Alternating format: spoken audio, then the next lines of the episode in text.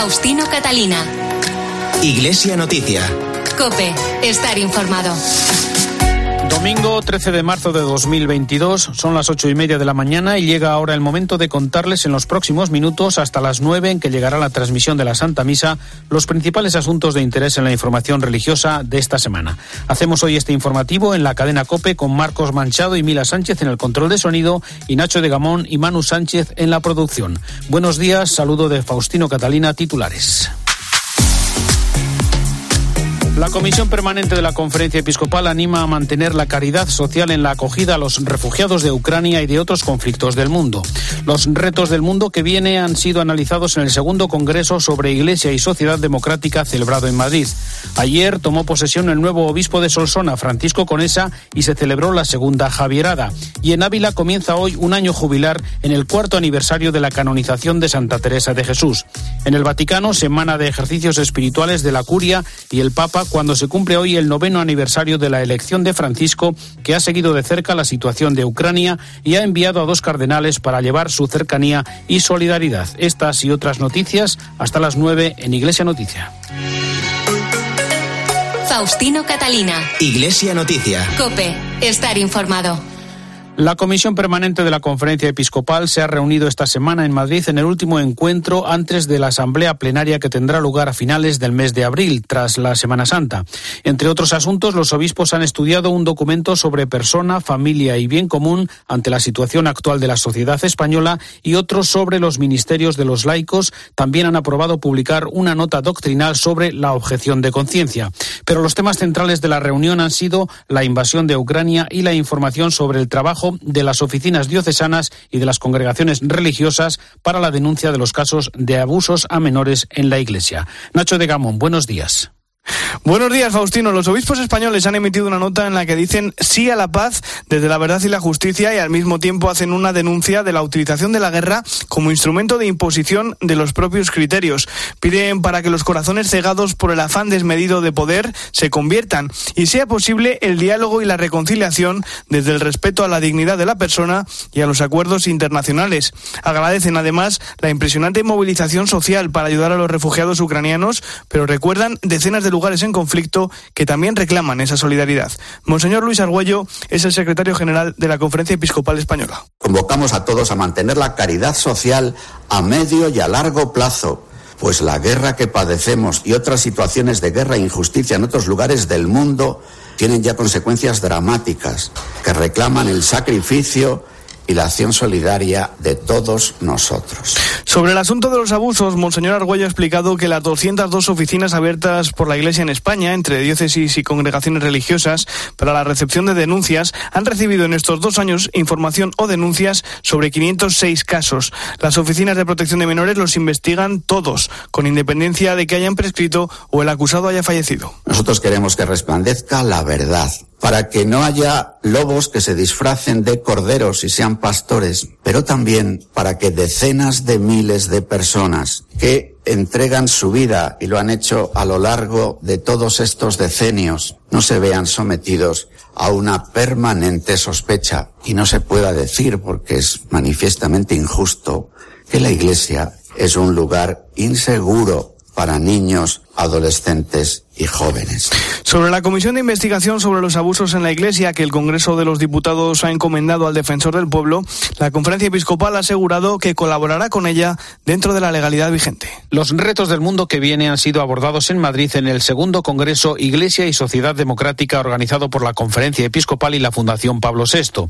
En la inauguración, el cardenal Juan José Omella, presidente de la Conferencia Episcopal, denunció el golpe que ha supuesto la invasión de Ucrania para la sociedad tras la dura pandemia que tantas muertes ha provocado y tantas desigualdades sociales ha acrecentado. Creo que el conflicto bélico que estamos viviendo en Ucrania nos está ayudando a todos a tomar conciencia de la bondad y necesidad de cuidar y mantener una sana democracia frente al riesgo de los sistemas autoritarios y populistas.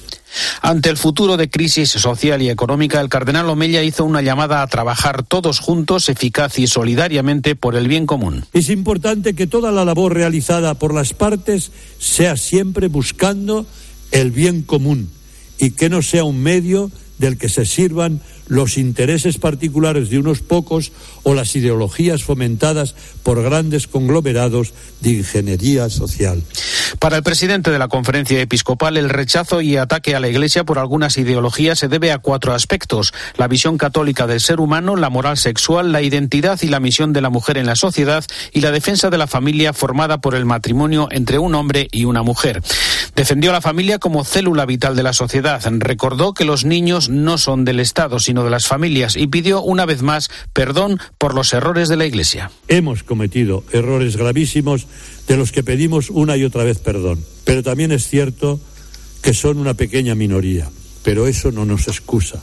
Los errores ocultan las virtudes de muchas personas maravillosas e iniciativas impresionantes que benefician profundamente a nuestra sociedad.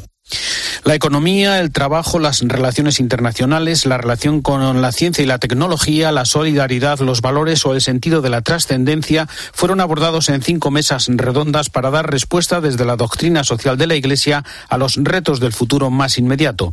La vicepresidenta del Gobierno, Yolanda Díaz, que no pudo asistir, envió un mensaje. La igualdad en todas sus vertientes a través de todos sus caminos. De ello tuve el placer de hablar el pasado diciembre en el Vaticano con el Papa Francisco, de la igualdad como eje vertebrador de todas las políticas y todas las respuestas. La igualdad en el acceso a los servicios básicos, a la educación y a la sanidad. La igualdad fiscal, la igualdad de los pueblos en su derecho y ansia de paz. Y, cómo no, la imprescindible igualdad entre mujeres y hombres que construimos día a día con todo el empeño y la entrega de la que somos capaces. El secretario de UGT, Pepe Álvarez, dijo que el Papa representa la esperanza por su defensa de la distribución justa de la riqueza. Es evidente que para una parte muy importante de la humanidad en estos momentos el Papa Francisco representa esperanza, representa ilusión, representa eh, cambio, reparto de eh, la riqueza y, y del bienestar pero yo también creo que lo representa el Papa Francisco porque es un hombre que se explica. Pero en realidad si se leen las encíclicas, si se lee eh, la eh, visión que han tenido otros pontífices, esto ha formado parte siempre de la doctrina de la, de la, de la Iglesia y, y, en ese sentido conjugar eh, doctrina con práctica de mejora de las condiciones de, de vida de las personas. El obispo de Bilbao, Joseba Segura, se refirió a la contribución del trabajo a la dignidad de la persona. Estamos observando que hay una especie de tendencia y que efectivamente se está fragmentando muchísimo las condiciones de trabajo, las oportunidades de trabajo y los salarios y la retribución de los trabajos. La, lo que dice la Iglesia tiene algo que ver con la experiencia de todo el mundo, es decir, el trabajo es un elemento esencial de la vida de las personas. Primero porque es una fuente de autoestima muy importante, ¿no? Y luego, aunque no todos los trabajos realmente se viven como una gracia, como una con alegría. Algunos realmente se hacen porque no queda más remedio porque está la otra parte del trabajo, que es el hecho de que es fuente de ingresos para vivir con dignidad de la inmensa mayoría de la gente. Entonces, esas dimensiones hacen al trabajo un elemento central de la vida humana. Por eso a la Iglesia, por supuesto, le preocupa y creo que a todos, como nos preocupa a todos, pues qué está sucediendo y qué va a pasar con el trabajo en el futuro.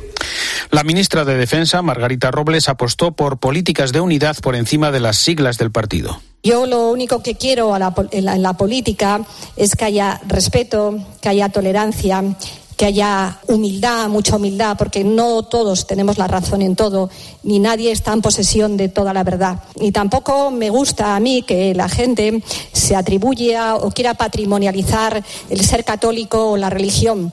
Bueno, yo creo en un Jesucristo abierto, tolerante, que estaba con todos los seres humanos, que ayudaba a todos, que no descalificaba.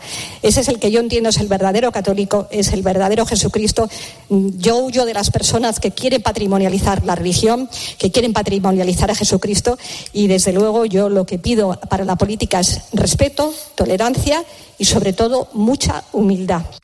El secretario general de la Conferencia Episcopal, Luis Argüello, hizo un positivo balance de este segundo encuentro Iglesia y Sociedad Democrática. Hemos querido, sobre todo, ofrecer una palabra de esperanza desde la realidad que vivimos, para hacer también caer en la cuenta de la importancia que tiene que la política se regenere desde lo que significa la razón ante tanto emotivismo, ante tanta emoción y lo que significa fundamentar una propuesta ética para no reducirla solo al positivismo. Más cosas en Iglesia Noticia. Ayer sábado tuvo lugar la ceremonia de toma de posesión del nuevo obispo de la diócesis de Solsona, Francisco Conesa, durante los cinco últimos años obispo de Menorca. Nos informa Joel Lozano. Francisco Conesa ya es obispo de Sulsona después de la toma de posesión que ha tenido lugar este sábado. Conesa, que ya lleva un par de meses visitando su nueva diócesis, explicaba a COPE Cataluña cómo va el proceso de adaptación. Y me gustaría, pues, primero conocerla, caminar a su ritmo, intentar acompañarle y, guiarle por el camino del Evangelio, que es nuestra misión. El obispo nació en Elche en 1961, cursó estudios eclesiásticos en el seminario diocesano y fue ordenado sacerdote en 1985. Es doctor en teología y en filosofía por la Universidad de Navarra. Su ministerio sacerdotal lo desarrolló en la diócesis de Orihuela Alicante y fue nombrado prelado de honor de su santidad en el año 2012. En 2017 fue nombrado obispo de Menorca, donde ha dirigido la fe hasta el pasado 3 de enero, cuando el Papa Francisco lo nombró obispo de Sulsona. Con ha explicado que sabe que contará con la ayuda de la comunidad para adaptarse. Pues decir que voy con ilusión y que eh, sé que contaré con la ayuda de los sacerdotes, religiosos y laicos y que tengo ganas ya de, de conocerlos. Finalmente, Francisco Conesa también ha explicado que no viene como Señor de nuestra fe, sino como vuestro siervo con el deseo de cooperar. Ayer se cumplieron 400 años de la canonización de San Isidro Labrador, San Ignacio de Loyola, San Francisco Javier, San Felipe Neri y la Santa Doctora de la Iglesia, Santa Teresa de Jesús. Y precisamente hoy comienza en Ávila un año jubilar teresiano que se extenderá hasta octubre de 2023. Nos lo cuenta Ausi Rueda. Buenos días. Buenos días. Ayer sábado 12 de marzo se cumplían 400 años desde que Santa Teresa de Jesús fuera canonizada junto a otros tres grandes santos españoles, San Francisco Javier, San Isidro Labrador y San Ignacio de Loyola. Pero es precisamente este domingo cuando Ávila abrirá ese año jubilar dedicado a esta efeméride tan importante. Y lo hace además con la apertura de la Puerta Santa a partir de las diez y media de la mañana el obispo Monseñor Gil Tamayo abrirá ese lateral del convento del que un día fue la casa natal de Teresa de Cepeda y Ahumada, Teresa de Jesús.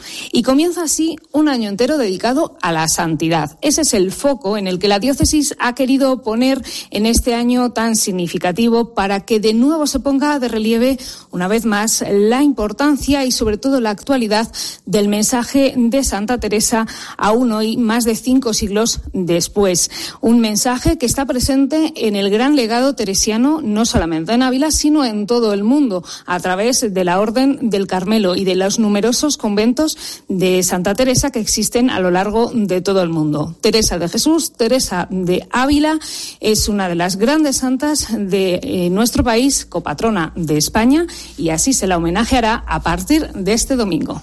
El obispo de Salamanca y Ciudad Rodrigo, José Luis Retana, celebrará hoy una Eucaristía en la iglesia de la Anunciación de Alba de Tormes, el sepulcro de Santa Teresa de Jesús.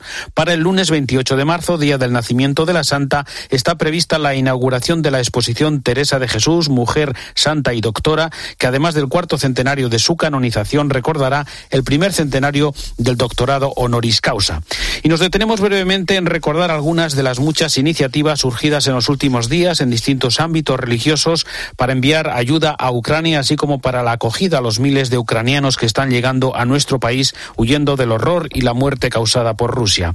Algunas diócesis han puesto sus instalaciones a disposición de las autoridades, como es el caso de Tarazona, Osmasoria, Granada o Palencia, o de las tres diócesis extremeñas, como ha especificado el arzobispo de Mérida, Badajoz, Celso Morga. En la diócesis de Coria Cáceres, 30 plazas en el mueble de la calle Clavelinas, antigua residencia sacerdotal en Cáceres, y seis plazas en la casa de la Congregación de las Misioneras del Divino Maestro, en Moraleja.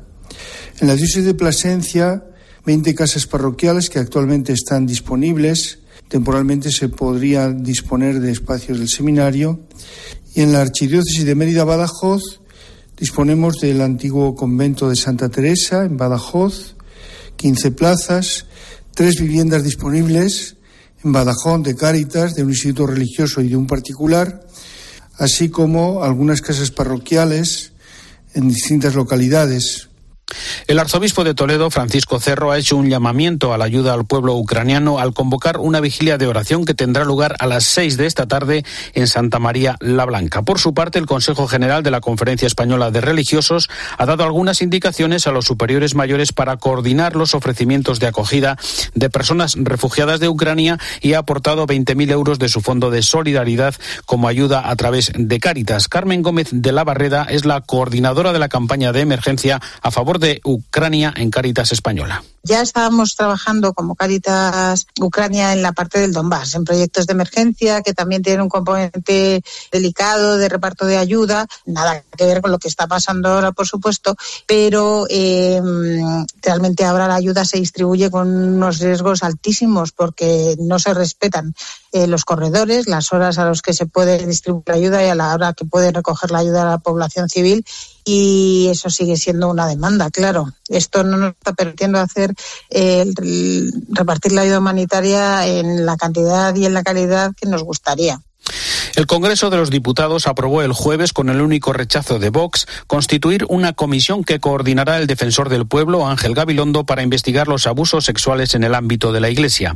Gabilondo estará apoyado en esa comisión independiente por expertos de las administraciones públicas, de las asociaciones en defensa de los afectados, así como de la propia Iglesia Católica. Luis Argüello, secretario general de la Conferencia Episcopal que somos los primeros interesados en que la verdad se sepa, para quitar de nuestras comunidades a aquellas personas que sean indignas y poderlas incluso ayudar en lo que pudieran necesitar ser ayudadas, para sobre todo reparar la situación de las víctimas, para mirar hacia adelante en la formación y en la prevención de todas las personas que tienen relación con menores.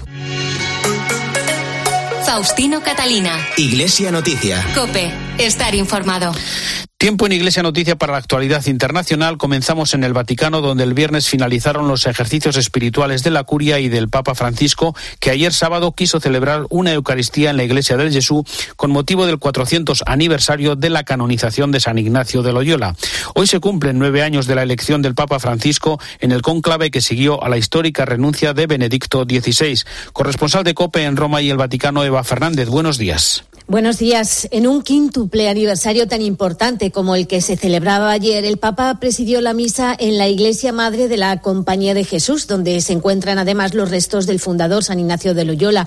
Una Eucaristía que fue retransmitida en cuatro lenguas y se convirtió en el acto central del resto de conmemoraciones que tuvieron lugar en todo el mundo. El Papa durante la humilía tuvo palabras para los cinco santos, a quienes presentó como columnas de comunión. El Evangelio termina reportándoci al esencial. El Evangelio termina llevándonos de nuevo a lo esencial. A menudo tenemos la tentación en la Iglesia y en el mundo de convertir en primarias tantas necesidades que son secundarias. Corremos el riesgo de concentrarnos en costumbres, hábitos y tradiciones que fijan nuestro corazón en lo pasajero y nos hacen olvidar lo que permanece. Qué importante es trabajar sobre el corazón para que pueda distinguir lo que es según Dios y permanece de lo que es según el mundo y pasa. Secondo il mondo e passa. Fue además el primer acto del pontífice fuera de los muros vaticanos al término de sus ejercicios espirituales. Los participantes en esta semana de retiro también pudieron asistir a la primera conferencia cuaresmal del predicador de la Casa Pontificia, el cardenal Reiniero Canta la Mesa, sobre el tema Tomad y comed. Esto es mi cuerpo, que tuvo lugar en el aula Pablo VI. Como es habitual, a estas predicaciones están invitados los miembros de la curia, los superiores generales de las órdenes religiosas, seminarios y colegios de Roma y también todos los trabajadores. Francisco ha enviado a Ucrania a dos cardenales para llevar ayuda a los necesitados, así como la presencia del Papa y de todo el pueblo cristiano.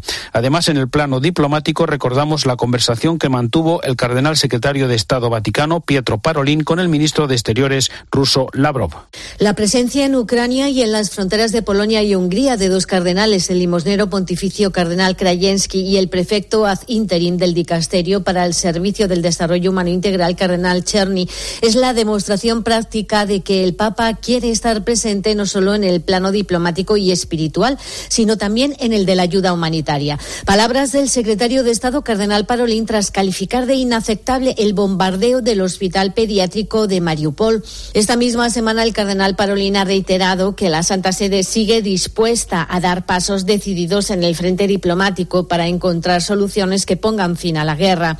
De forma expresa, el Vaticano ha pedido que se se detenga el conflicto y que se consoliden las negociaciones, poniéndose a disposición para mediar si se considera que puede ser de ayuda. No obstante, el secretario de Estado considera que el espacio para las negociaciones es limitado, pero espera que se puedan llegar a acuerdos. Refiriéndose a la llamada telefónica que mantuvo con el ministro de Asuntos Exteriores ruso, Sergei Lavrov, el cardenal Parolin asegura que lamentablemente la conversación no aportó garantías, ni siquiera en lo que se refiere al respeto de los corredores humanitarios.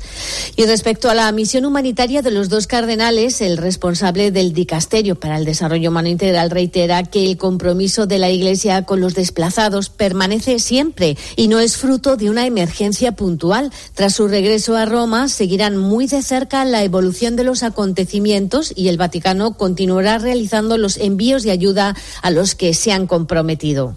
Y recordamos también, Eva, los mensajes enviados por el Papa a un Congreso Internacional sobre doctoras de la Iglesia y patronas de Europa y también a los jóvenes que preparan la Jornada Mundial de la Juventud de Lisboa del próximo año. Aunque el Papa se encontraba de ejercicios, había dejado preparado un mensaje para los participantes en el primer Congreso Internacional Interuniversitario sobre doctoras de la Iglesia y patronas de Europa en diálogo con el mundo de hoy, organizado por la Pontificia Universidad Urbaniana en colaboración con la Universidad Católica de Ávila y otras entidades.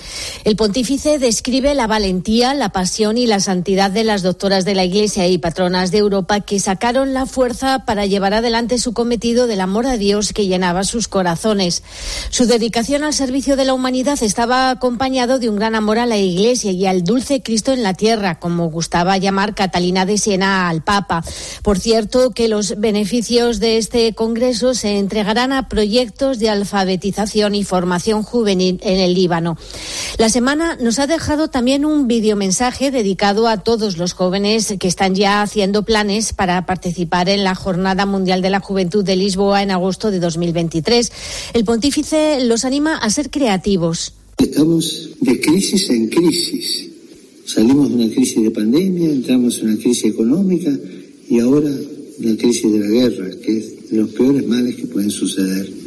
En medio de todas estas crisis, ustedes tienen que ir preparando, ayudando a que el evento de agosto del 23 sea un evento joven, un evento fresco, un evento con vida, un evento con fuerza, un evento creativo.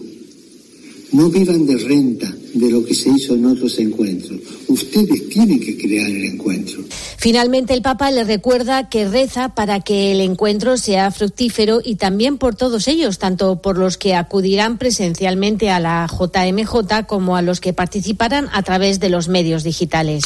Gracias, Eva. La Iglesia de la República Democrática del Congo desea que la anunciada visita del Papa a este país del 2 al 5 de julio sea verdaderamente un momento de reconciliación nacional y conversión, según ha subrayado el arzobispo de Kinshasa, el cardenal Ambongo.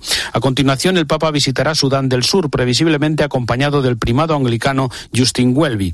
Es el momento para el comentario desde Roma de Antonio Pelayo. Buenos días. Buenos días. Todos los viajes papales comportan una serie de riesgos de diverso tipo. Pablo VI escapó a dos intentos de asesinato en Manila y Lisboa contra Juan Pablo II. La policía pudo eliminar al último momento más de un atentado en sus numerosos viajes. La visita de Francisco a Chile fue un parcial fracaso por el clima adverso creado por el escándalo de los abusos sexuales del clero de los que el Papa no había tenido noticia. El anuncio de que Bergoglio viajará a principios de julio a la República Democrática del Congo y a Sudán del Sur es una muestra más del coraje de este Papa, puesto que esos dos países africanos, hasta no hace mucho tiempo, han sido escenarios de sangrientos enfrentamientos tribales con un elevado número de víctimas. Cuando en el 1980 el Papa Wojtyła celebró una misa en la esplanada del pueblo de Kinshasa, capital del país que entonces se llamaba Zaire y hoy es la República Democrática del Congo, murieron 12 personas y más de 500 resultaron heridas de gravedad.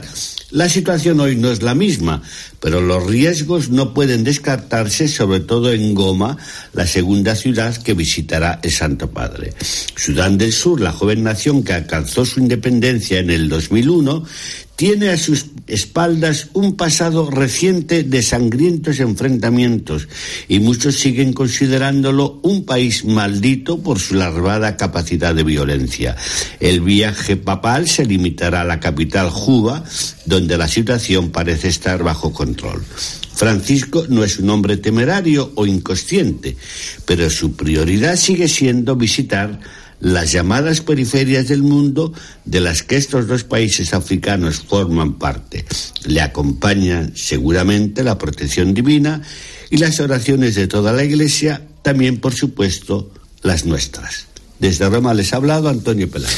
Gracias, Antonio. En el vídeo con su intención de oración para este mes de marzo, el Papa hace una llamada para promover siempre la defensa de la vida y anima a no frenar el progreso que implica la bioética y a no esconderse de sus campos de acción e investigación desde un discernimiento profundo al servicio del hombre. Evidentemente que la ciencia ha progresado y hoy día la bioética nos presenta una serie de problemas a los cuales tenemos que responder, no esconder la cabeza como el avestruz.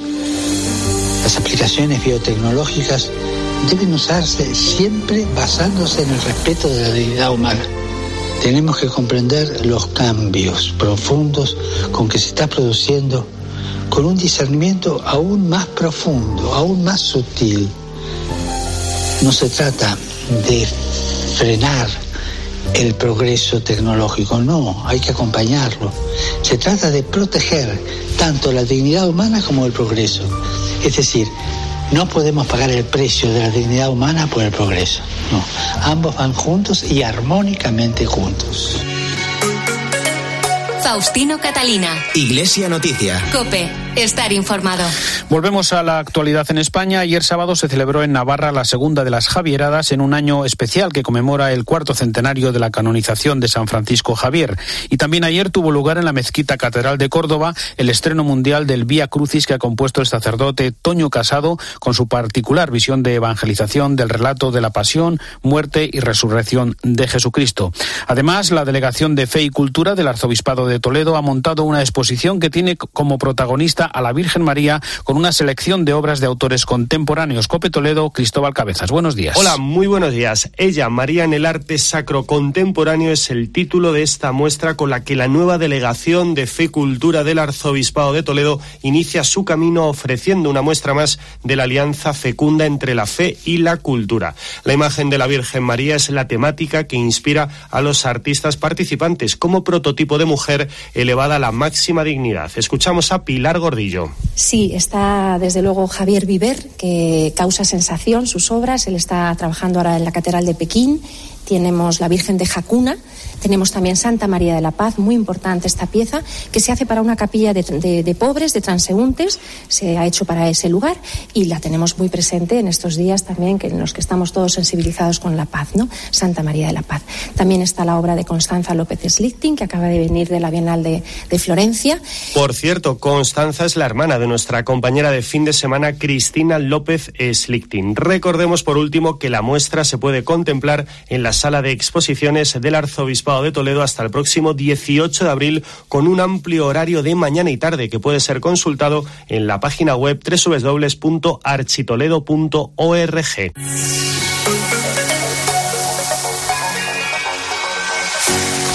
Domingo 13 de marzo de 2022, hasta aquí el informativo Iglesia Noticia, programa 1767. Tras la última hora de la actualidad, les dejamos con la Santa Misa hasta dentro de siete días. Feliz semana, un saludo de Faustino Catalina.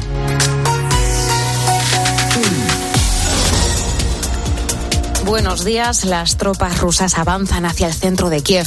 Ya se encuentran a menos de 25 kilómetros. Preocupa la situación en Mariupol, donde continúa el asedio y sigue sin haber suministros básicos. Allí se ha abierto uno de los corredores humanitarios que han conseguido evacuar a 13.000 personas en las últimas horas. Zelensky asegura que Rusia estaría dispuesta a negociar un acuerdo de paz, pese a la conversación sin éxito que ha mantenido Putin con el presidente alemán y francés. Todavía quedan unos 30 españoles en Ucrania y, según La ONU, 579 civiles han perdido la vida en el conflicto.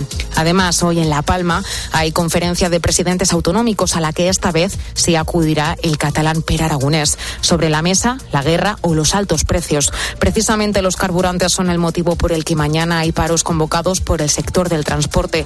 Y es que llenar un camión con un depósito de mil litros cuesta de media 500 euros más que a principios de año. Tienes más información en cope.es y ahora te quedas con la Santa Misa.